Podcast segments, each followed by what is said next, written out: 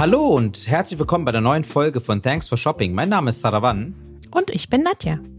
Und heute zu Gast ist der Alex von Motatos. Motatos verkauft Dinge, die die Welt retten und andernfalls aufgrund von Überproduktion, Fehldrucken oder falschen Verpackungen, saisonale Produkte oder überschrittenen Mindesthaltbarkeitsdatum im Müll gelandet wären. Aber bevor ich hier noch weiter ähm, rum äh, erzähle, was Motatos sein kann, würden wir es gerne natürlich von Alex persönlich erfahren.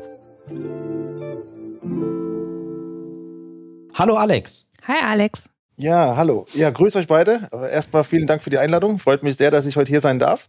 Ja, schön, ähm, dass du ähm, da bist. Ja, gerne, gerne. genau, ja. Alexander, ich komme gebürtig aus Innsbruck. Manchmal hört man es, dass ich Österreicher bin, manchmal nicht. Ansonsten bin ich aber seit zwölf Jahren in Berlin, bin hier irgendwann mal gestrandet und hier auch geblieben. Und mittlerweile bin ich verantwortlich für, äh, für Motatos, für das gesamte Deutschlandgeschäft. Mhm. Und ja, du hast es schon kurz erwähnt. Was macht Motatos? Motatos ist erstmal ein Online-Shop. Mhm. Das heißt, wir vermarkten ausschließlich über unseren Shop an Endkunden und wir verkaufen Lebensmittel mit der Besonderheit, es sind Lebensmittel, die normalerweise den Weg nicht mehr in den regulären Handel geschafft hätten. Das heißt, wir kooperieren direkt mit Herstellern, mhm. kaufen dort Ware auf, die es eben normalerweise nicht mehr im Supermarkt gegeben hätte. Aus unterschiedlichen Gründen. Mhm. Ähm, genau, kaufen die dort direkt auf und verkaufen sie dann zu günstigeren Preisen an unsere Kunden. Und somit natürlich ein nachhaltiges Konzept, weil alles, was bei uns nicht gelandet wäre, wer weiß, wo es sonst gelandet wäre. Wahrscheinlich in der Tonne im schlimmsten Fall. Okay, ähm, fangen wir aber mal mit dir an. Ähm, du hast ja gerade selber gesagt, du bist seit zwölf Jahren in, in Berlin, in Deutschland, kommst aus Innsbruck übrigens, aber vielleicht kannst du mal ganz kurz irgendwie deinen Lebensweg mal beschreiben, wie es dazu kam, dass du vor zwölf Jahren, by the way, meine Frau ist auch seit zwölf Jahren in Berlin, äh, aber ähm, einfach ein Zufall, aber, aber grundsätzlich mal, wie kam es dazu? Also jetzt zu behaupten, es wäre der ganz große Lebensweg gewesen und es war von vornherein klar, wie das läuft, das wäre eine ganz, ganz starke Lüge. Äh, sondern ja, wie so oft schreiben die Zufälle manchmal das Leben. Ähm, aber tatsächlich, aufgewachsen, groß geworden in Innsbruck, dort auch studiert, vielleicht noch nicht ganz klar gewusst, wo es mal hingehen soll. Damals war es äh, äh, Volkswirtschaft, hat mich interessiert, schon mit einem kleinen Schwerpunkt Umweltökonomik, aber noch nicht mit dem großen Masterplan mal irgendwie was gegen Lebensmittelverschwendung zu tun. Ähm, nach dem Studium noch mal kurz im Ausland gewesen, USA für ein Jahr und dann war eigentlich nur klar, das Einzige, was ich wusste, jetzt muss es eine große Stadt sein. Innsbruck, schön, alles gut, aber ist jetzt zu klein, jetzt muss es eine große Stadt sein. Aus ja, privaten Gründen war aber klar, ich würde aus Deutschland, also würde Deutschland gerne nicht zu weit weg sein. Ähm, insofern war dann relativ klar, okay, Berlin wäre cool, Hamburg wäre cool, München schon wieder zu nahe an zu Hause, müsste es vielleicht jetzt nicht sein. Und dann bin ich ehrlicherweise in den E-Commerce in Berlin reingerutscht. Äh, ja. Damals kennt man vielleicht noch Brands for Friends, Shopping Club, genau die Phase, wo ich war, ich war, ich war ja. im Club. Ich war auch im Club. Ich war auch im Club. schön, schön. Gibt's immer noch, ja? ja. Gibt's immer noch, auf jeden Fall. Äh, auch noch viele Gesichter, die damals schon dabei waren, die heute noch dort ähm, am Start sind. Genau, und das war damals natürlich eine hochspannende Phase. Das war Shopping Club, war ein richtiges Hype-Thema. Es gab irgendwie drei, vier große in Deutschland und ja, war schon kleiner Battle, wer macht denn das Rennen im Shopping Club Business? Fokus war Fashion. Ich kam damals dazu mit der Aufgabe, mich nicht um Fashion, sondern um Non-Fashion zu kümmern. Also ich habe begonnen mit Consumer Electronics. Ähm, das ist dann immer mehr geworden. Dann kam die Spielware dazu, dann kam ein bisschen Sports Equipment dazu, dann kam teilweise Home and Living dazu, Kosmetik habe ich auch schon gemacht. Also äh, alles, was quasi nicht Fashion ist, kann man sich denken, habe ich irgendwann mal dort in der Hand gehabt. Genau, Schön. und das haben wir gemeinsam dort sehr groß aufgebaut. Und es ging ja damals schon, und das ist vielleicht, da schließt sich so ein bisschen der Kreis in der Story dann doch, es ging ja auch damals bei Brands for Friends schon um Overstocks. Also Ware, die überproduziert ja. ist, Ware, die eben so nicht im regulären Handel verkauft werden würde. Ähm, aus der Fashion natürlich hauptsächlich Saisonalitäten. Ne? Jeder mhm. kennt es mit den Kollektionswechseln etc. Ähm, so, und das habe ich sehr, sehr lange gemacht und haben irgendwann gedacht, so, ach Mensch, irgendwie ist das jetzt auch irgendwie durcherzählt und als nächstes möchte ich was machen, das erstens nichts mehr mit Off-Price, also mit reduzierter Ware will ich nichts mehr zu tun haben und physische Ware brauche ich eigentlich jetzt auch nicht mehr. Jetzt wäre was Digitales cool. Und dann haben die Schweden angerufen. Ja. Die Schweden meinten, Mensch, Alex, hättest du nicht Bock? Lass doch mal was machen. Off-Price, physische Ware, aber Lebensmittel. Hat ja nicht so ganz geklappt mit digital. Naja. Genau, digital hat nicht so direkt geklappt. Digitales Produkt haben wir noch nicht am Start. Aber das war natürlich dann, also die Geschichte hat mir schon sehr, sehr gut gefallen. Ne? Weil ja. aus mehreren Gründen. Ich meine, erstmal, Nachhaltigkeit ist, äh, also ich sage mal, Fashion Overstocks ist das eine, aber wenn ja. wir über Lebensmittel Overstocks sprechen, das ist ja wirklich Ware, die ist ja nicht nur deswegen unter Anführungszeichen alt, weil eine neue Kollektion am Start ist, sondern die ist Lebensmittel verderben. Lebensmittel mhm. müssen wir verwerten. Und da bin ich auch ganz ehrlich, damals wusste ich noch gar nicht, wie groß das Problem ist. Okay.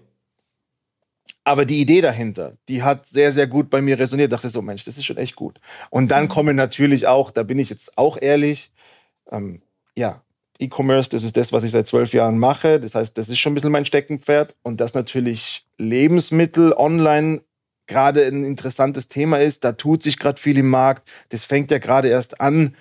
Ich sage mal, der Online-Share im Lebensmittelbereich, der ist ja entweder knapp unter 2% oder knapp über 2%. Aber das ist ja noch verschwindend gering. Also, Food E-Com, super spannendes Thema. Nachhaltigkeit, absolut der richtige Zeitgeist und dann auch noch im Bereich Lebensmittel, wo eben wirklich Ware verderblich ist und wirklich es dafür Verwendungen braucht. Ja. Das war ein super Match und so bin ich dazu gekommen. Du hast es schon gesagt, äh, Motatos hat seinen Ursprung in Schweden. Äh, wann hat es denn angefangen mit Motatos? Aber die hatten, glaube ich, auch mal einen anderen Namen. Oder haben die immer noch einen anderen Namen in Schweden? die haben in Schweden immer noch einen anderen Namen. Also das Unternehmen gibt es dort jetzt seit sieben Jahren, sind jetzt im okay. siebten Jahr mhm. okay. ähm, und wurde dort als Matt Smart gegründet. Aha. Jetzt ist mein Schwedisch nicht so gut, aber das ist ein schwedischer Begriff, da geht es um Lebensmittel und schlau und so. Äh, ja, ähm, wir haben halt entschieden, dass wir, dass wir international mitnehmen internationaleren Brand auftreten wollen. Das heißt, ja. Schweden ist der Gründungsmarkt, danach hat man Finnland noch gemacht unter dem gleichen Brand.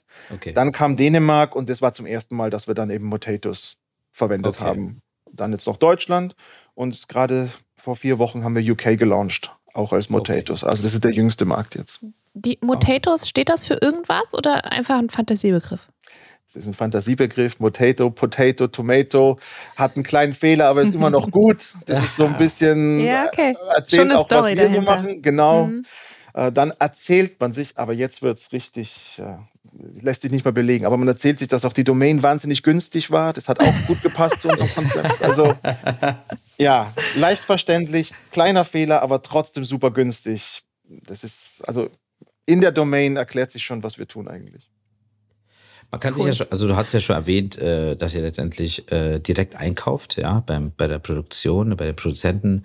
Aber wie kann man sich das vorstellen? Ich meine, unter uns, ihr habt, ihr seid ein Marktplatz. Ihr seid für mich kein Online-Händler mehr. Ihr seid ja wie ein Marktplatz aufgebaut. Man könnte man, wenn man auf eure Website geht, sieht das aus, als ob ich jetzt bei einem Supermarkt einkaufen gehe, der jetzt irgendwie was schön, also sieht erstens super aus, und ist auch für mich, der immer sehr viel Wert legt, dass ich eine gute User Experience habe, so erklärt, dass es jeder erklären kann. Ich habe sogar meine Mutter mal drum spielen lassen und wenn die das sogar versteht, wo sie hinklicken soll und was auch immer alles funktioniert, ist super, ja. Also es ist ein guter Test drin, ja. ja? Wunderbar. So.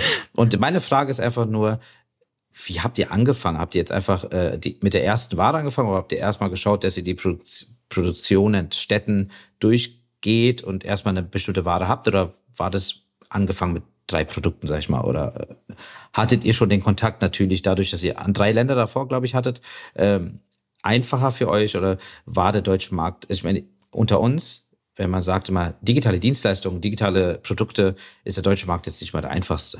Allein durch die Demografie, die existiert. Ähm, genau, also da, wie, wie habt ihr da gestartet in Deutschland? Ja, äh, vielleicht, wenn wir die Zeit haben, das ist vielleicht ganz interessant. Also in Deutschland haben wir natürlich schon ganz anders starten können, wie wir das in Schweden damals gemacht haben. Ich finde es nämlich aber immer ganz schön, so ein bisschen zu erzählen, die schwedische Gründungsstory. Das mhm. war nicht von vornherein ein E-Com-Business. Ich meine, heute macht die Gruppe an die 100 Millionen Umsatz. Das ist mhm. schon eine andere Hausnummer. Aber gestartet hat das Ganze von einem lokalen, stationären Supermarkt, also von der Fläche in Schweden. Ach, krass. Das Ach, krass. Einer ja, der Gründer hat dort einen Supermarkt. Aha. Den gibt es übrigens heute noch, den Supermarkt. Der hat nur mit uns nichts mehr zu tun. Aber von diesem Supermarkt hat der Gründer verstanden, was er jeden Tag eigentlich entsorgen muss an Lebensmitteln, die eben nicht verkauft werden. Und hat begonnen, diese nicht mehr zu entsorgen, sondern sie separat in so einer kleinen Fläche im Markt irgendwie zu verkaufen. Mhm. Dann haben seine Zulieferer gesagt, so Mensch, was machst du da? Das ist ja voll cool. Kannst du davon eigentlich noch mehr verkaufen? Weil das Problem, das hast ja nicht nur du, sondern das haben alle. Aber außer dir macht es keiner. Können wir dir das liefern? Mhm. Ich gesagt, ja klar, lass uns das machen. Mhm. Und jetzt war das Problem, die Kunden fanden es super. Das heißt, die Kunden kamen mehr und mehr, um diese Angebote zu kaufen, die eben kurz über MHD waren, kurz vor MHD, also ne, Mhm. So. Mhm. Und dann hat er gesagt, so, okay, das geht so nicht mehr auf der Fläche. Das, das Platzmangel. Macht, ja. Platzmangel und ich würde ja auch gerne noch ein reguläres Geschäft betreiben und so weiter. und dann kam erst diese Online-Idee.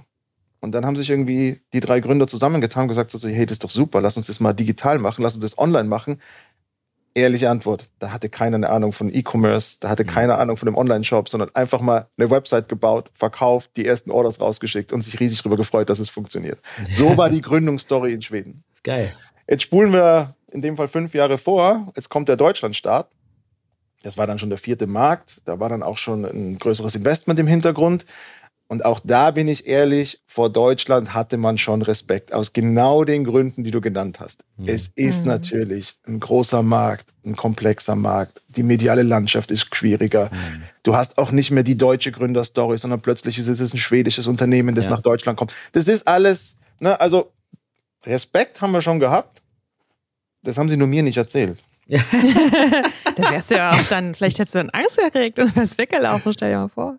Weiß ich nicht. Ich hätte mir vielleicht trotzdem zugetraut, aber war natürlich schon ganz witzig, so, ne? im Nachhinein zu verstehen, so, ach so, das war nicht so ein No-Brainer, was wir hier tun, sondern es war so ein bisschen so Push and Pray, aber vielleicht auch nicht ganz so schlimm. Aber jedenfalls, also wir sind schon ein bisschen andere Wege in Deutschland gegangen, aber trotzdem mit dem, ja, mit der Erfahrung und dem Vorlauf aus den skandinavischen Märkten hatten wir natürlich schon Kontakte in der Industrie, zum Beispiel Unilever war ein Partner von der ersten Stunde. Mhm.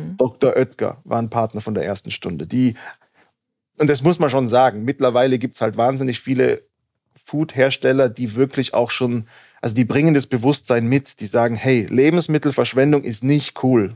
Mhm. Das gibt es nicht deswegen, weil es uns egal ist. Das gibt es deswegen, weil es keinen guten Prozess dafür gibt. Ja, das ist so strange irgendwie. Ich, ich, das System, es zeigt so, wie krank das System ist, denke ich die ganze Zeit. Weil, warum kommt es denn erst dazu, dass so viele Dinge auf dieser Liste stehen, die entsorgt werden soll, aber die dann doch im zweiten Schritt doch verkauft wird? Warum kann es nicht gleich verkauft werden? Irgendwie ist das doch, es ist schon schräg eigentlich, oder? Es ist schon schräg, wenn man sich mal im Detail anschaut, dann ist es zwar immer noch nicht cool, aber dann versteht man es zumindest. Hm. Und ich kann auch gleich was dazu sagen, aber ich glaube eben das Wichtigste ist, und darum macht es auch Spaß, was wir tun. Wir bieten halt wirklich so eine, wir, wir schließen so eine Lücke in der Verwertungskette.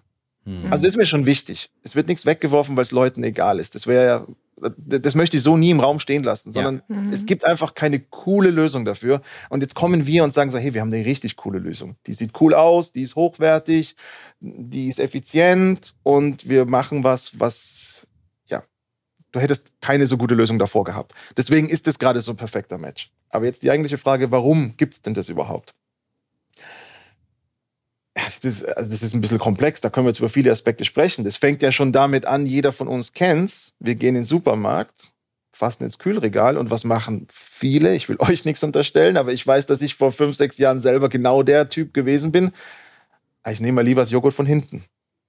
Ja. Nicht ja, groß ja. nachgedacht. Ja, nicht, weil ich bewusst, äh, ich, ne, einfach nur irgendwie so hat man so gelernt irgendwie. Hat die Mama irgendwann mal gesagt. Ja, so, ja, genau. ja weil man denkt, man lagert es ja selber nochmal und deswegen nimmt man das mit dem Ältere, also mit dem, das mehr Zeit hat für das MAD. Und mein Papa ja. hat das damals mhm. auch immer gesagt, als jetzt Kinder das erste Mal einkaufen waren, dann hat er ja irgendwann, ist man ja selber einkaufen gegangen für die Family und äh, mhm. immer, nimm immer hintere Ware, weil vorne wurde schon oft angefasst, so wurde erstmal dem Kind erklärt, ne? Und, äh, mhm. äh, und so weiter. Ja, ja, verstehe ich. Ja. So. Zweiter Punkt. Jetzt steht das Joghurt bei mir im Kühlschrank. Auch wieder, ganz ehrliches Statement von mir. Würde mir heute nicht mehr passieren. Aber vor drei, vier Jahren, ach, der läuft heute ab, der ist gestern abgelaufen. Ich glaube, ich habe sogar nicht mal mehr aufgemacht. Weil ich mir, weißt, weißt, du, ach, gestern abgelaufen, nee, lieber entsorgen. Wer weiß, wie der jetzt da drin aussieht. Heute ja. weiß ich so, mhm. um Gottes Willen. Na, der sieht, also Mindesthaltbarkeitsdatum ist ja. wirklich. Und wenn man sich mal überlegt, was das eigentlich ist, das Mindesthaltbarkeitsdatum, dann wird so klar, dass das definitiv nichts damit zu tun hat, ob ein Produkt noch gut ist oder nicht gut ist, weil es sagt ja, ja nur, dass bis zu dem Datum garantiert der Hersteller und Hersteller garantieren generell nicht gern Sachen. Ne? Mhm. Also in jedem Bereich. Ein Hersteller garantiert nie gern was, Stimmt, wenn er sich nicht 120 Prozent sicher ist. Aber ja. bis zu dem Datum garantiert er, dass in Farbe, Konsistenz, Geschmack und natürlich sowieso in Lebensmittelsicherheit das Produkt garantiert einwandfrei ist. Und danach garantiert er es halt nicht mehr. Aber das würde er nicht tun. Also wenn er wirklich das Gefühl hätte, am nächsten Tag wäre es schlecht, dann würde er nicht das Datum draufschreiben. Das Risiko geht ja kein Hersteller. So, und wenn man sich das mal vor Augen führt, dann wird klar, dass da einfach schon im privaten Konsumverhalten viel passiert. Das wiederum projiziert natürlich eine Erwartungshaltung beim Einkaufen. Mhm. Und der Handel hat natürlich da schon Schwierigkeiten. Der, hat ein, also der Kunde hat eine frische Erwartung. Mhm. Daher kommt es, und ich weiß, es ist kompliziert, aber ich bin gleich auf dem Punkt. Ja, alles gut, das ist, nee, spannend. ist richtig, ist sehr, sehr spannend. Ja. Ja, da, daher kommt es, dass der Handel eben auch, ja, der definiert große Zeiträume, wo er sagt, äh, und kann es konkret so machen, lieber Hersteller, dein Softdrink ist nur noch sechs Monate haltbar, dann kannst du ihn uns nicht mehr liefern. Wenn der nur noch sechs Monate Shelftime hat, also nur noch sechs Monate MHD mhm. drauf ist, dann ist es zu kurz, um es bei uns ins Zentrallager zu liefern, vom Zentrallager dezentral zu verteilen, bis es dann in den Regalen der Supermärkte steht. Dann verkauft es ja nicht sofort am ersten Tag. Und der Kunde, bis er es dann kauft, da hat er eine andere frische Erwartung. Mhm. So. Und jetzt sage ich natürlich, ein Getränk, das noch sechs Monate haltbar ist, das ist ja perfekt. das ist ja kein kurzes MHD. Hm. Das heißt, in dem Bereich vier bis sechs Monate, da bewegt sich das meiste Volumen an Ware, die wir dann eben vom Hersteller direkt aufkaufen, weil er sagt, im regulären Handel kann ich es nicht mehr oder schon auch nicht mehr zum vollen Preis. Ne? Das muss man ja auch fairerweise dazu sagen. Natürlich kaufen wir es dann auch günstig ein, weil natürlich geben wir auch unserem Kunden den Preisvorteil weiter und sagen so, hey, lieber Kunde, überlegen mal, ja, die Schokolade hat irgendwie nur noch zwölf Wochen MHD, reicht dir doch aber bestimmt, außerdem sparst du die Hälfte, ist doch ein super Deal für alle Seiten.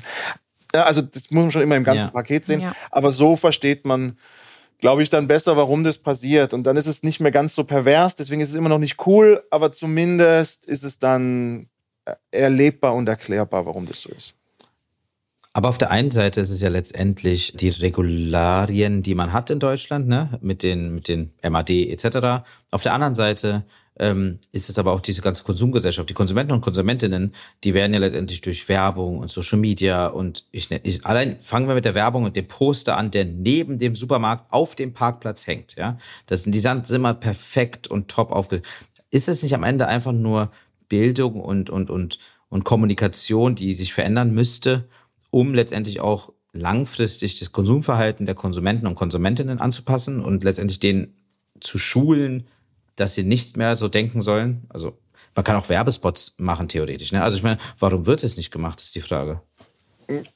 Ist richtig, kann ich dir natürlich jetzt auch nicht so final beantworten. Wir haben jetzt für uns selber, wir sind jetzt nicht so eine Company, die mit dem Zeigefinger durchs Land zieht. Ja. Aber wir kommunizieren natürlich schon viel in die Richtung. Unser erster Werbespot, der war, hey, wasting great food is stupid. Ne? Es ist mhm. einfach super dumm, es wegzuwerfen. So ein bisschen mhm. mit einem Augenzwinkern. Da gab es einen ganz lustigen Spot, den kann man mal auf YouTube suchen, der ist tatsächlich sehr witzig und cool.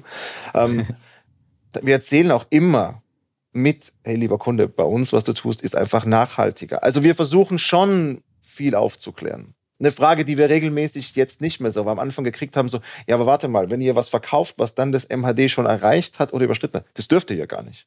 Das stimmt nicht. Hätte ich auch gefragt. Ja, ja. Hm? Das ist so, so, so ein Irrglaube so. Ja, aber das darf man doch nicht verkaufen. Der Handel kann ja nichts dafür, weil die dürfen das ja nicht. Das stimmt nicht.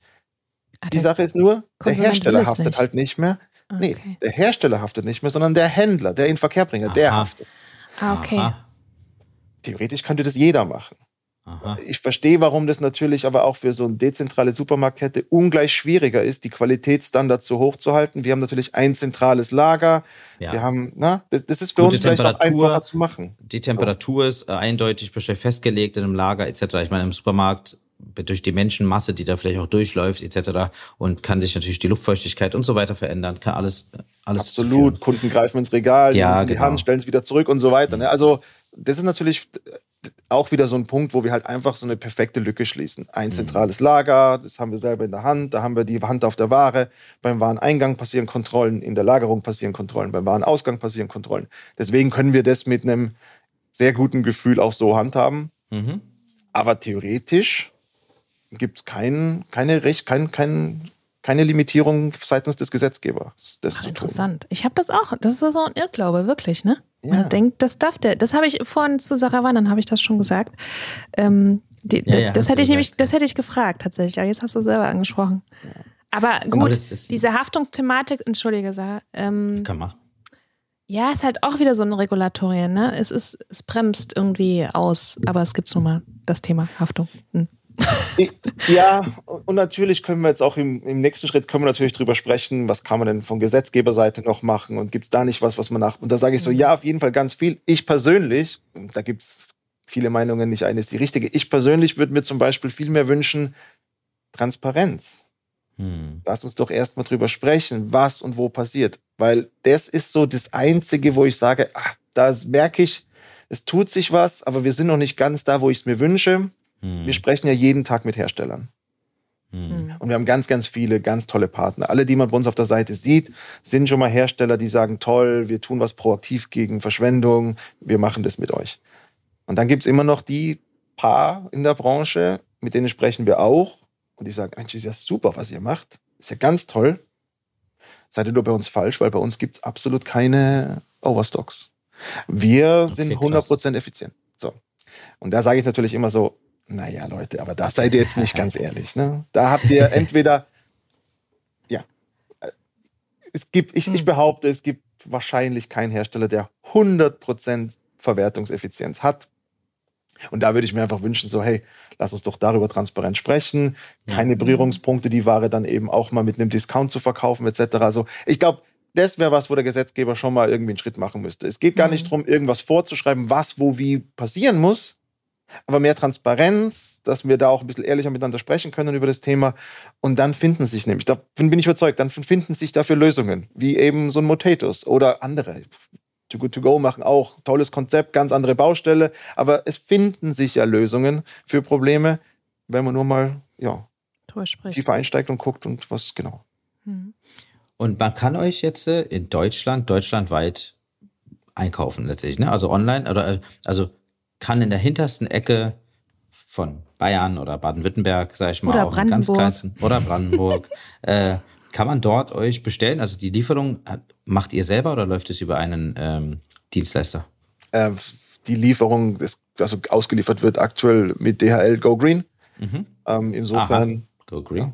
Ja. ja. also das ist uns schon wichtig. Da bin ich nächstes, nächstes Geständnis. Ähm, also Nachhaltigkeit ist wirklich Teil unserer DNA. Wir meinen ja. das ernst. Bei uns, da lege ich auch die Hand für ins Feuer. Bei uns, wir werfen auch nichts mehr weg. Wir kaufen mir die Ware auf eigenes Risiko. Das ist vielleicht, du hattest vorhin mal gesagt, wir sind ja eigentlich mehr ein Marktplatz. Der Unterschied ist halt, nein, wir machen das auf eigenes Risiko, wir kaufen mhm. die Ware und dann ist auch unsere Verantwortung, mhm. was damit passiert. Mhm. Lege ich meine Hand für ins Feuer, auch wenn wir uns mal verzocken, dann werfen wir es nicht weg. Mhm. Auch wenn wir uns mal selber verschätzen mit den Stocks, die wir kaufen, dann preisen wir die so lange ab, bis sie sich tatsächlich verkauft haben. Oder wenn mhm. alles mal schief geht, ähm, und ab und zu geht mal was schief in der Planung, ähm, kooperieren wir zum Beispiel mit der Tafel hier in Berlin. Ah, also die docken dann auch regelmäßig bei uns ab und holen die Sachen ab. Also das heißt, Nachhaltigkeit ist schon ganz, ganz wichtig. Aber natürlich, was die Last Mile betrifft, Lieferung etc., da schauen wir uns gerade viel Konzepte an. Wir mhm. müssen, wir brauchen Lösungen, die national funktionieren, weil du es eben richtig sagst. Wir wollen mhm. auch in die hinterste Ecke liefern, mhm. äh, ohne irgendwelche Bundesländer zu diskriminieren. Tue ich nicht, Entschuldigung. Und Nein, aber auch strukturschwache Regionen sollen natürlich in den Genuss kommen, Lebensmittel mit Motetus, Motetus retten zu können. Aber deswegen, da schauen wir uns natürlich auch, auch gerade Konzepte an. Was können wir da noch mehr machen im Thema, ja, nicht nur Nachhaltigkeit als das, was wir vordergründig tun, sondern auch in den Abläufen. Da sind wir noch nicht perfekt, aber da arbeiten wir dran. Das schauen wir uns an.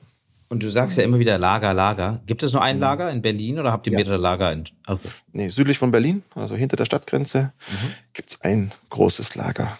Das, das heißt, gerade mit von Berlin aus wird dann, wie gesagt, äh, in alle Bundesländer ähm, verkauft. Genau. Das ist okay. für uns ganz wichtig. Das, also ich glaube, gerade in dem Business ist eben Effizienz äh, sehr wichtig. Deswegen unterschiedliche Lager mit unterschiedlichen Sortimenten, wo man dann wieder umlagern müsste etc. Hm. Das ist ja wieder der Wahnsinn. Also wir wollen die Ware nicht zu oft durch die Republik schicken. Ja. Einmal zu uns und dann wieder raus, das soll reichen. Das, Hm. Das ist auch ein guter ja, Ansatz. Smart. Hm. Smart. Ähm, und ich habe vorhin ja mal natürlich ähm, ein bisschen auf eure Website geschaut und äh, hab, war schon öfter auf der Website. Ähm, aber jetzt ist mir aufgefallen, es gibt etwas wie, äh, ihr nennt es Saved. richtig. Ja. Ah, so schön, dass du sagst, sonst hätte ich es müssen noch irgendwie einbauen. Nein, du hast das gesehen. Erzähl, erzähl uns bitte, was das ist. Ja. Ja, das ist natürlich, ist mir deswegen wichtig, ist nämlich erstens, glaube ich, eine richtig tolle Geschichte und natürlich auch ein Stück weit Herzensprojekt. Ähm, und ja, die Saved-Linie sind Produkte. Wir haben uns natürlich, wir stellen uns natürlich schon auch die Frage, was können wir denn noch mehr machen? Auch so ein bisschen jetzt mal aktuell stehen wir noch ganz am Anfang, aber äh, wie können wir denn unser Business auch selber ein bisschen mehr in die Hand nehmen, nicht nur darauf angewiesen sein, wo quasi andere Planungsfehler machen, sondern was können wir denn auch Mhm. selber proaktiv tun? Und ähm, haben Saved ins Leben gerufen. Und das sind Produkte, ähm, die wir zusammen mit Kooperationspartnern, äh, also wir haben keine eigenen Fabriken, aber aus geretteten Zutaten herstellen. Und um euch mal einfach zwei Beispiele zu geben, was gibt es denn da so? Stichwort Schokolade, es gibt die Safe-Schokolade. Mhm. Wenn ein Hersteller Schokolade produziert und er produziert morgens Milchschokolade und nachmittags Zartbitterschokolade, Hm. Mhm. dann muss er zwischendurch die Anlage reinigen. Hm. Mhm. Es wäre natürlich nicht so schön, wenn er das mit scharfen Reinigern macht, weil das natürlich für die Lebensmittelproduktion ist dem nicht so ganz zuträglich. Also muss der so lange Schokolade durchlaufen lassen, bis die Sorten rein rauskommt. Ach, gerade der, der spült praktisch die? Milchschokolade so lange mit der dunklen Schokolade durch, bis die Sorten rein ist am Ende. Ja, das klingt jetzt brutal, aber das ist Nee, gibt aber da das verstehe ich natürlich. Die Ja. Logik verstehe ich. Das Und dann ich nicht, nimmt aber er natürlich die, die gemischte Schokolade, die kann er nicht verwenden. aber richtig. I Der understand. Jetzt geht's nämlich, es wird ja noch ein bisschen trickiger, weil jetzt ist ja auch keine Schokolade mehr, sondern jetzt ist es äh, nach lebensmittelrechtlicher Deklaration, ist es jetzt nämlich Kuvertüre eigentlich. Das heißt, unsere Schokolade ist keine Schokolade, wenn man auf der Verpackung draufsteht. Es ist aber natürlich Schokolade. Ja, ja. Ne? So. Ja. Und genau. Aber das ist natürlich so ein Produkt, das jetzt auch sich sonst, was machst du damit? Ne? Wenn, Mhm. Und wir nehmen, ja genau, das ist dann unsere Safe-Schokolade. Ah, das, ich wollte gerade fragen, was ist denn gerettete Lebensmittel? Ne? Also, so, also gerettete Zutaten letztendlich. Ne? Und, und äh, hast du noch ein anderes Beispiel als Schokolade? Na, wir haben auch eine Pasta im Sortiment. Pasta, okay. Ja. Wenn du Spaghetti kaufst, was fällt dir als allererstes auf, wenn du die Verpackung aufmachst? Die sind Na, alle gleich perfekt. lang. Die sind perfekt. Einfach. Also, Ja, die sind alle perfekt. ja, Die kommen so nicht aus der Maschine raus. sondern nicht. Vorne und hinten müssen wir was abschneiden. nicht. Verrückt. So. Ja. Nein, aber das ist doch so Ich cool. lerne was heute. ist Ja, voll gut krass. Ich werde jetzt, wenn ich jetzt Nudeln kaufe, dann werde ich die, die perfekte Verpackung Spaghetti mir anschauen, darüber Ja. nachdenken. Das ist gut, dass wir drüber reden. Jetzt Ja. kommen wir natürlich aus den Spaghetti, ich nenne es mal die Anschnitte. Ja. Aus denen Mhm. können wir jetzt nicht einfach nur Spaghetti machen, aber wir können die wieder nehmen. Dann können wir die quasi nochmal äh, zu neuem Mehl vermahlen, also trocknen, Mhm. sammeln, zu Mehl vermahlen. Ähm, dann müssen wir wieder noch mal ein bisschen frisches Mehl dazu packen, damit das produktionstechnisch funktioniert etc. Aber zu einem Anteil von, ach, und jetzt habe ich es leider nicht auswendig im Kopf, 60, 70, 80 Prozent Mhm. besteht dann unsere gerettete Fusilli aus, ja, eigentlich ursprünglich mal Spaghetti-Anschnitten, Krass. Voll gut. die wir dann Das wieder so zu einem krass. neuen Produkt vermarkten. Und natürlich ist es dann eben, ne, also ist ein anderes Produkt, aber Mhm. ist halt, ja, so ein bisschen um die Ecke gedacht und greift halt einfach Verschwendung auf. Wir haben so ein, es redet jeder über Mangel an äh, Rohstoffen und dabei gibt es durchaus noch Rohstoffe, die man verwerten kann. Ihr zeigt es. Also ich finde das Gibt's Auf spannend. jeden Fall. Das sind natürlich auch so ein bisschen die witzigeren Beispiele. Ansonsten natürlich, ihr kennt das alle, ne? so das krumme Gemüse, das irgendwie sonst nicht verwertet wird, so ein bisschen Mhm. so die Ernteüberbleibsel. Da gibt es auch tolle andere Konzepte, aber auch damit kann man, ähm, ja, wenn man das im richtigen Mischungsverhältnis macht etc., sehr, sehr gut noch Produkte. Wir haben ja auch ein paar Aufstriche, Pestos etc. im Sortiment. Wo Also dann eben nicht nur- 100% Anteil ist jetzt nicht gerettet, aber eben Ja. je nachdem 40, 50, 60, 80% geretteter Anteil für Klar. Qualitätsstandards dann eben mit nochmal frischer Zutat irgendwie, damit es immer ein einheitliches Geschmackserlebnis ist. Darum geht es ja zum Schluss. Ne? Deswegen mischt man unter. Nicht, weil das andere nicht gut schmeckt, sondern einfach, damit es immer genau exakt gleich schmeckt. Also ich kenne das nur, ich kenn, also mein, mein Schwiegervater, der arbeitet auch für die Tafel in Rheinland-Pfalz Und ähm, der erzählt mir natürlich auch immer öfter, wie er da Sachen abholt bei den Supermärkten. Aber man kennt es auch von den Dörfern dort. Also meine Frau kommt aus Rheinland-Pfalz, daher bin ich da öfter unterwegs äh, durch die kleinen Dörfer. Auch die Bauern werden da nachhaltiger. Ne? Also die, die zweite, dritte, vierte, x-te Ware wird trotzdem irgendwie noch verkauft und an den Mann gebracht in den Dörfern da. Also es landet dann nicht im Rewe oder im, im Wasgau oder so, sondern es landet da am Ende, ähm, kann man es direkt abholen, etc. Ich meine, es ist immer jedes Mal bei der Spargelzeit so. Es war für mich nicht so bewusst, als ich den Spargel in Deutschland, in Berlin, Entschuldigung, in Berlin kaufen würde, hat man vielleicht erste, zweite Ware oder so im Supermarkt liegen. Und dort ist es ja bis zur siebten, achten Klasse mhm. oder so, ja. Also ich sehe optisch einen minimalen Unterschied vielleicht, aber geschmacksmäßig ist ja genau das Gleiche. Also exakt das Gleiche. Und, und da tut sich auch, also man merkt schon, dass sich da ja. auch ein Bewusstsein etabliert. Ne? Also ich meine, der, der, der klassische Ansatz wäre ja tatsächlich bei der Ernte, alles, was nicht perfekt ist, am Feld direkt liegen zu lassen. Genau. So, mhm. bleibt einfach dort. Ähm, ich glaube, dass mehr und mehr geht man schon dazu, Ernten komplett abzunehmen und mhm. dann aber eben zu gucken, okay, was geht jetzt in die Supermärkte, was geht genau. in die Nahrungsmittelproduktion, was geht dann in die Tierfutter. Und da gibt es ja ganz viele. Genau. Mhm. Aber dass man halt was damit macht, ist wichtig. Ja. Super. Und habt ihr gibt es irgendwas, also, also Saves hast du jetzt schon erklärt und erzählt, äh, und gibt es irgendwelche Sachen, die jetzt noch neu kommen sollen als Sparte, Kategorie? Habt, gibt es da etwas, was du uns schon mal erzählen darfst oder kannst? Ja, das ist alles noch nicht so, nicht so ganz spruchreif, aber natürlich überlegen wir uns, also ohne schon was verraten zu wollen, äh, momentan kannst du bei uns sogenannte Trockensortimente kaufen. Das mhm. heißt, es sind Lebensmittel, die ja nicht gekühlt, gefroren ähm, gelagert werden müssen. Natürlich wissen wir, dass in dem Bereich wahnsinnig viel Potenzial liegt. Es ist nur eine logistisch sehr schwer zu knackende Nuss. Mhm. Deswegen, da kann ich weder noch was versprechen, noch irgendwie was in Aussicht stellen. Nur, dass wir uns das anschauen, ist, glaube ich, ganz klar. Weil wenn man natürlich sich mit Lebensmitteleffizienz beschäftigen will, dann muss man natürlich auch über die Sortimente nachdenken. Aber das ist schwierig. Da bin ich ganz ehrlich. Das haben wir bisher noch nicht auf einem Qualitätsniveau hingekriegt, dass wir sagen können, das funktioniert gut für uns wir arbeiten dran. Mal gucken, was da noch passiert. Ansonsten, strategische Ausrichtung ist schon aber auch internationale Expansion. Ja, das wäre jetzt ja. meine nächste Frage gewesen. Du hast es schon UK genannt. Ähm, meine Schwester hat sieben Jahre in London gelebt. Ich weiß, dass der UK-Markt genauso schwierig sein kann wie der deutsche Markt. Ähm, gab es jetzt schon beim, also ihr habt, habt ihr schon gelauncht oder seid ihr vorm Launch? Nee, wir haben schon gelauncht vor okay vier Wochen grob, ja. Okay. Vier Wochen geht's Und los. Gab's da, gab's da Hürden? Gab's da irgendwelche Sachen, äh, die schwierig waren für euch, sag ich mal?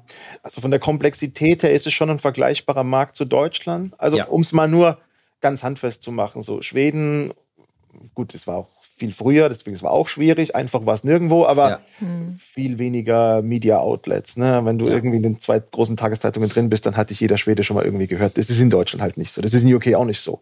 Hm. Auf der anderen Seite, und das war wirklich sensationell, wir haben natürlich unseren Launch dort vorangekündigt. Ne, Gab es eine Pressemitteilung, was wir machen, hm. was wir tun.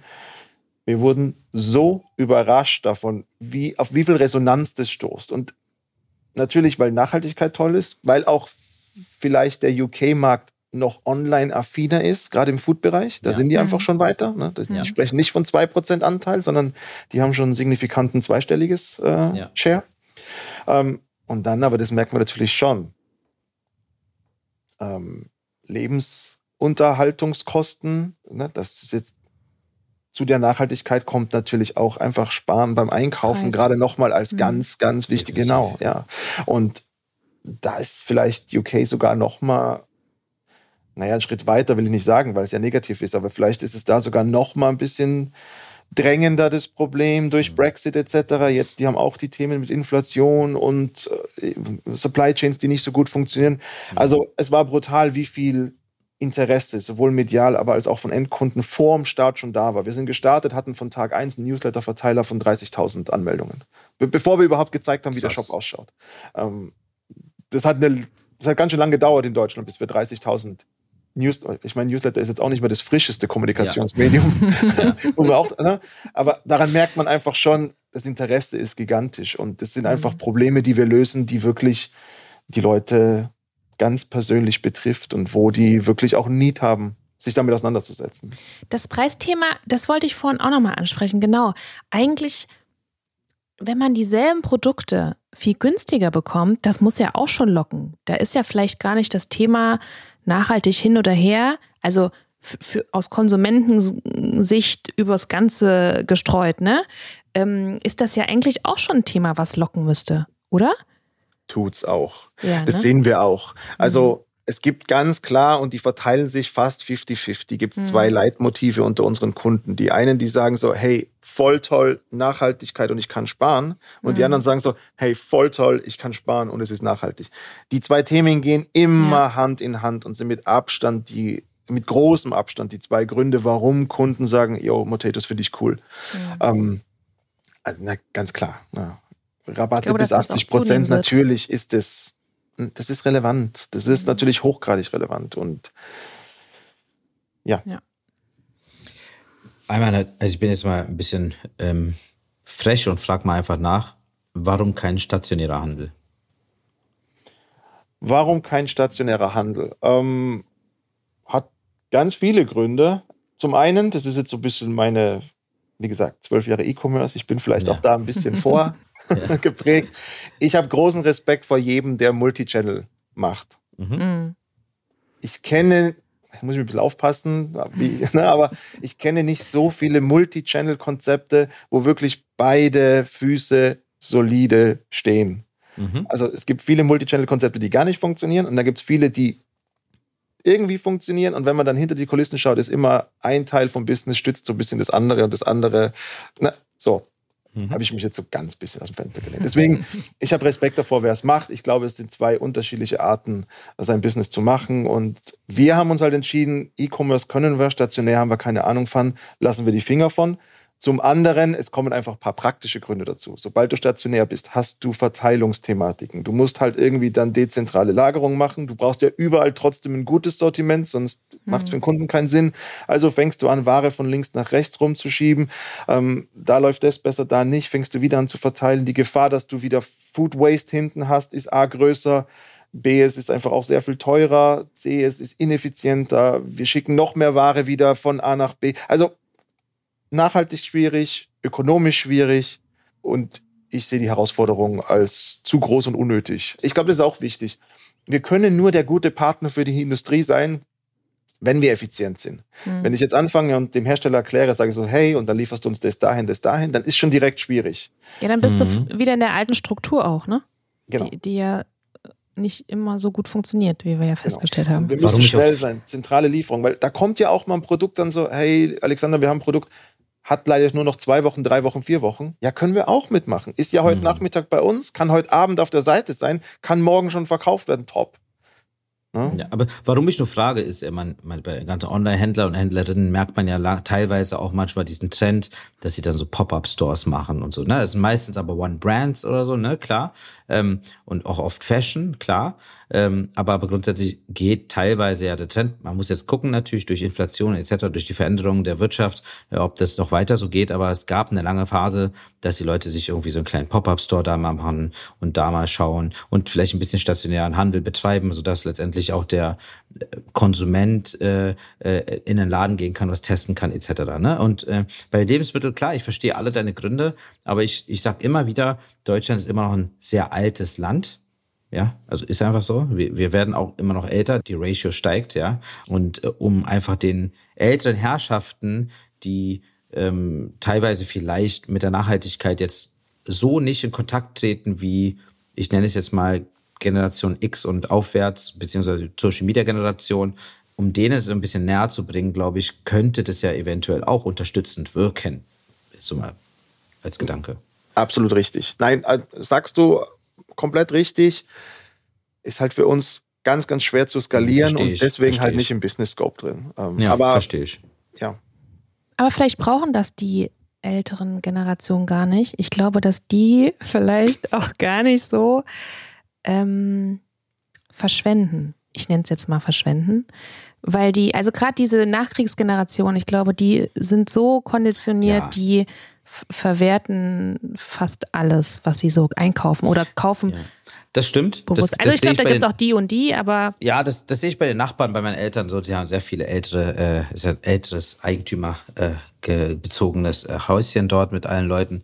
Das verstehe ich, aber zwischen Nachkriegsgeneration und auch unserer Generation gibt, gibt es Gibt's so ein, ein zwei Generationen dazwischen, ja, ja, die ein bisschen äh, von ihrem Weg abgekommen sind, sag ich mal, ja, also ja, vom okay. Gefühl, ja. Mhm. So und äh, und es leider sind es leider sehr viele und die die müssten irgendwie vielleicht mal abgeholt werden. Und andere Frage, also jetzt ich weiß, ich überlege gerade, in welche Generation ich mich jetzt eigentlich einsortiere. Ja, oder soll. ich überlege auch noch die ganze Zeit. Wir sind doch, wir sind doch, glaube ich, alle wir im gleichen Alter. Richtig frisch sind wir. Nee, immer, weil du sagst, so die ganz Jungen oder die Nachkriegsgeneration. Deswegen, ja, ich, ich suche da auch noch meine Lücke dann. Wir sind, ja. kommen gleich hinter ganz jung.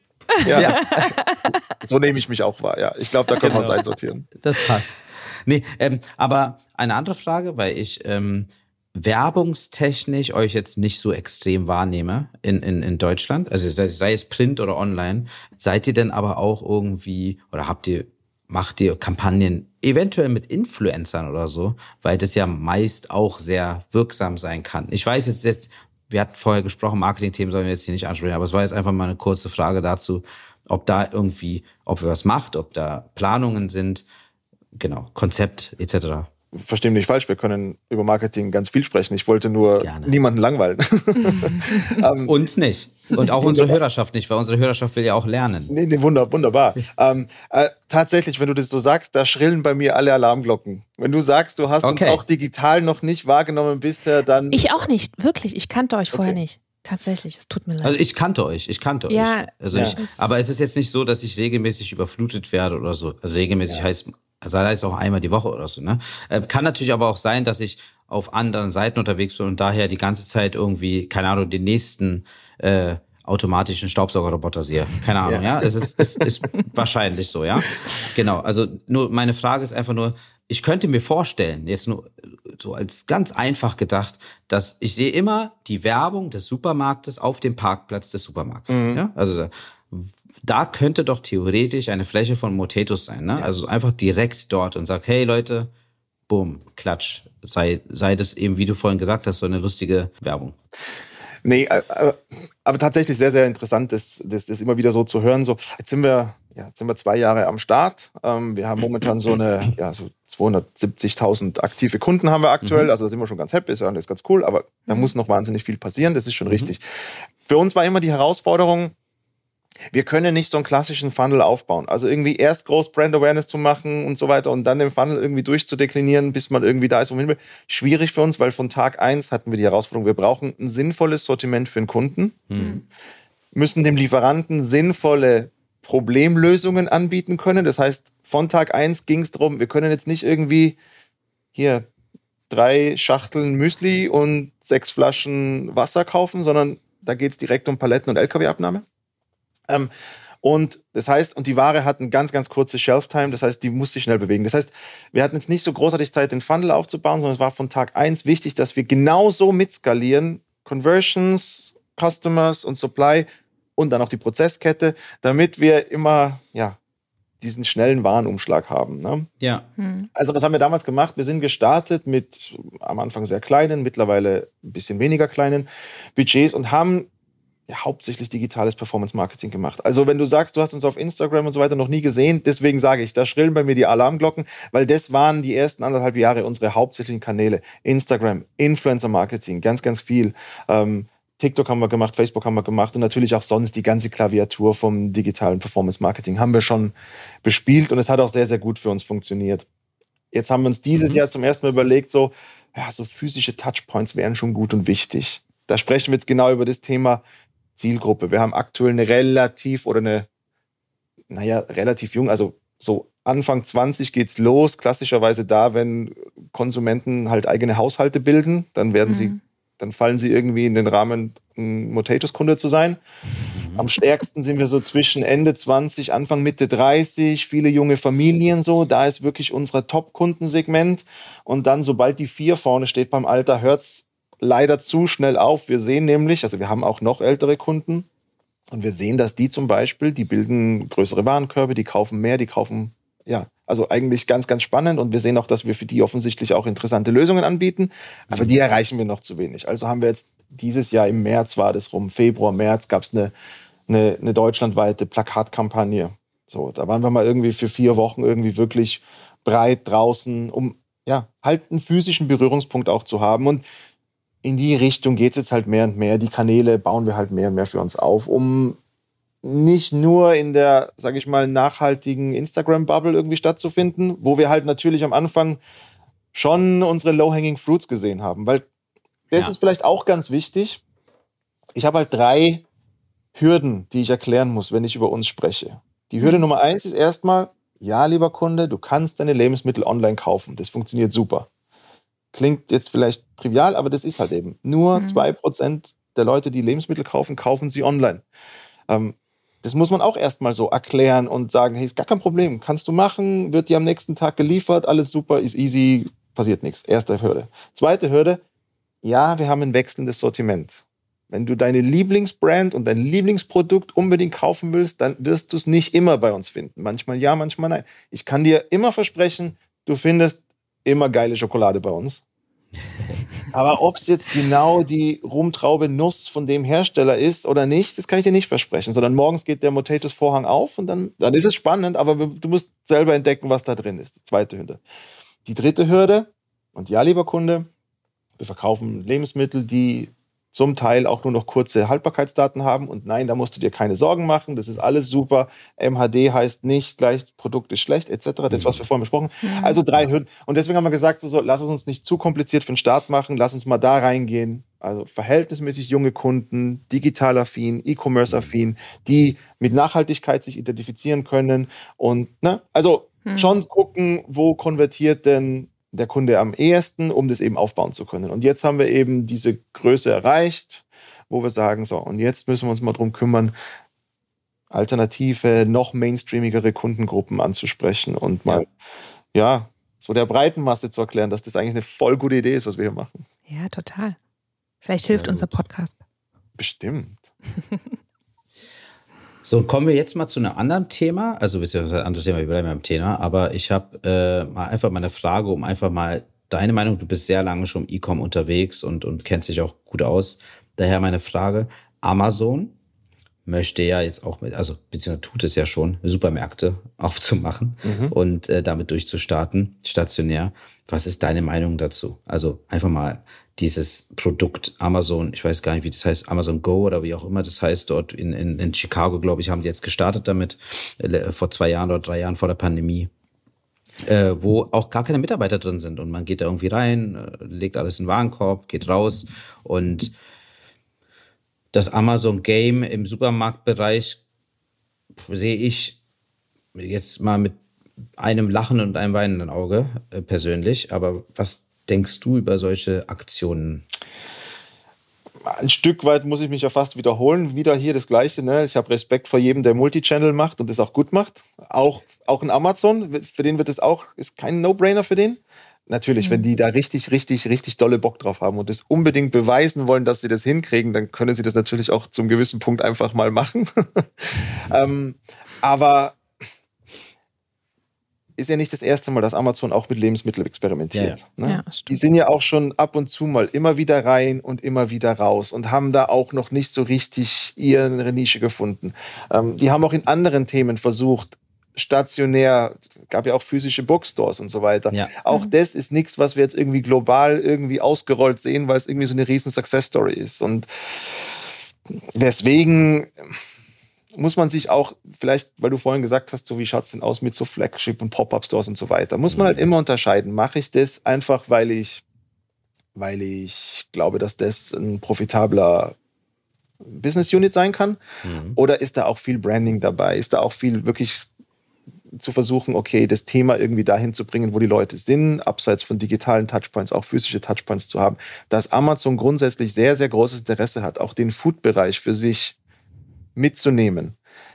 Ich glaube, das ist schon längst kein Geheimnis mehr. Das würden die super, super gerne machen. Und der Food-Bereich hat natürlich zwei große Herausforderungen. Zum einen, die Margen sind gar nicht so dick. Mhm. Also das ist natürlich einfach ist ein schwieriges Business, da profitable Cases generell hinzukriegen. Das ist, mhm. gilt für jeden, der da mitspringt. Und zum anderen ein hochkomplexer Warenkorb. Ja. Wenn Amazon einen Fernseher rausschickt, ist ja wurscht, dass der nur 4% dran verdient. Weil 4% von 1000 Euro sind ja trotzdem ordentlich. Ja. Wenn Amazon einen Schokoriegel rausschickt, ja, Dann wird es schwierig, weil da freut sich niemand außer die DHL. Und dieser komplexe Warenkorb, das macht halt nicht so einfach. Und ja. deswegen ist es digital, wenn du nicht Pure Player bist, nicht ganz so einfach. Es lässt sich auch ganz, ganz schlecht mit einem Markt Marktplatz-Business irgendwie kombinieren. Ja. Ähm, ist ja auch ein Grund, warum wir sagen, ein zentrales Warehouse bei uns, weil wir haben, wenn ein Kunde bei uns einkauft, hat er irgendwas zwischen 30 und so im Schnitt. Im Schnitt hat ein Warenkorb 30, 35 Artikel. Wächst gerade noch ein bisschen, weil unser Sortiment sich auch noch äh, vergrößert. Aber da sieht man schon, wie der Kunde gerne kauft. Wahrscheinlich geht es noch hoch, 40, 50 Artikel im Durchschnitt. Ähm, das ist logistisch schon eine andere Hausnummer bei verhältnismäßig kleinen Preispunkten. Das ist ja immer das Problem. Ne? Mhm. Logistik darf ja gern komplex sein, wenn der Deckungsbeitrag am Produkt stimmt.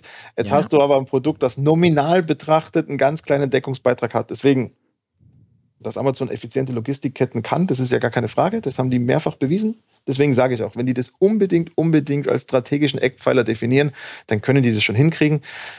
Aber ein Selbstläufer wird es auf gar keinen Fall. Ja, also es kommt ja auch immer auf den Markt dann. Wenn wir den amerikanischen Markt nehmen, wenn wir hier über Konsumgesellschaft in Deutschland reden, wollen wir über die amerikanischen gar nicht erst sprechen, was da alles noch konsumiert wird. Aber, aber grundsätzlich denke ich auch Markt zu Markt unterschiedlich wo das eben gut ankommt.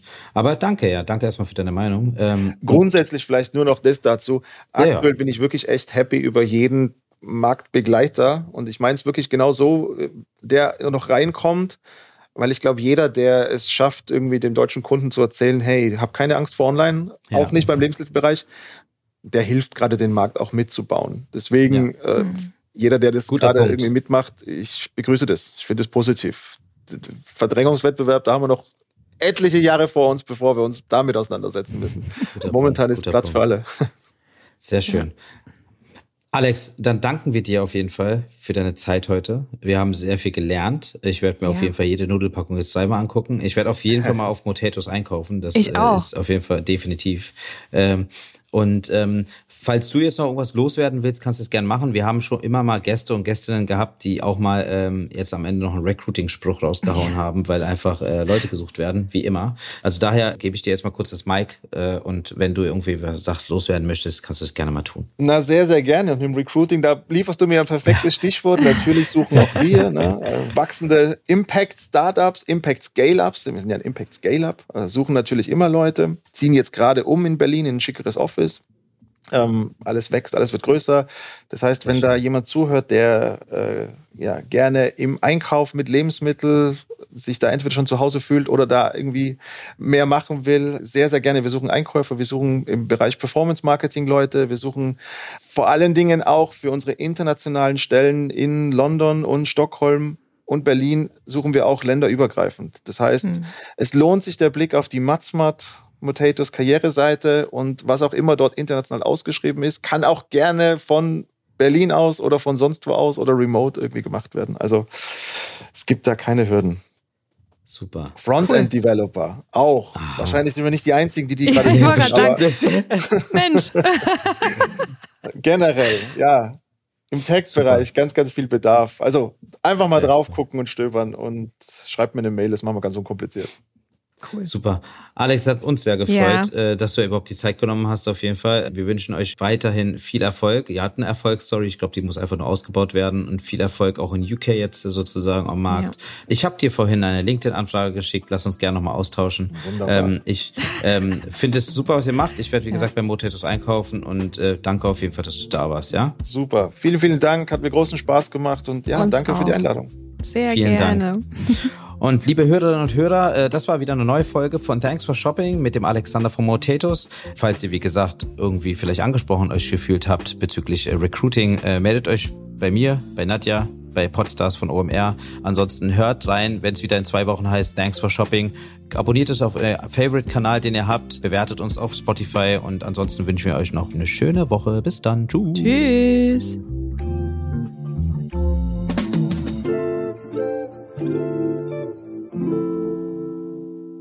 Dieser Podcast wird produziert von Podstars bei OMR.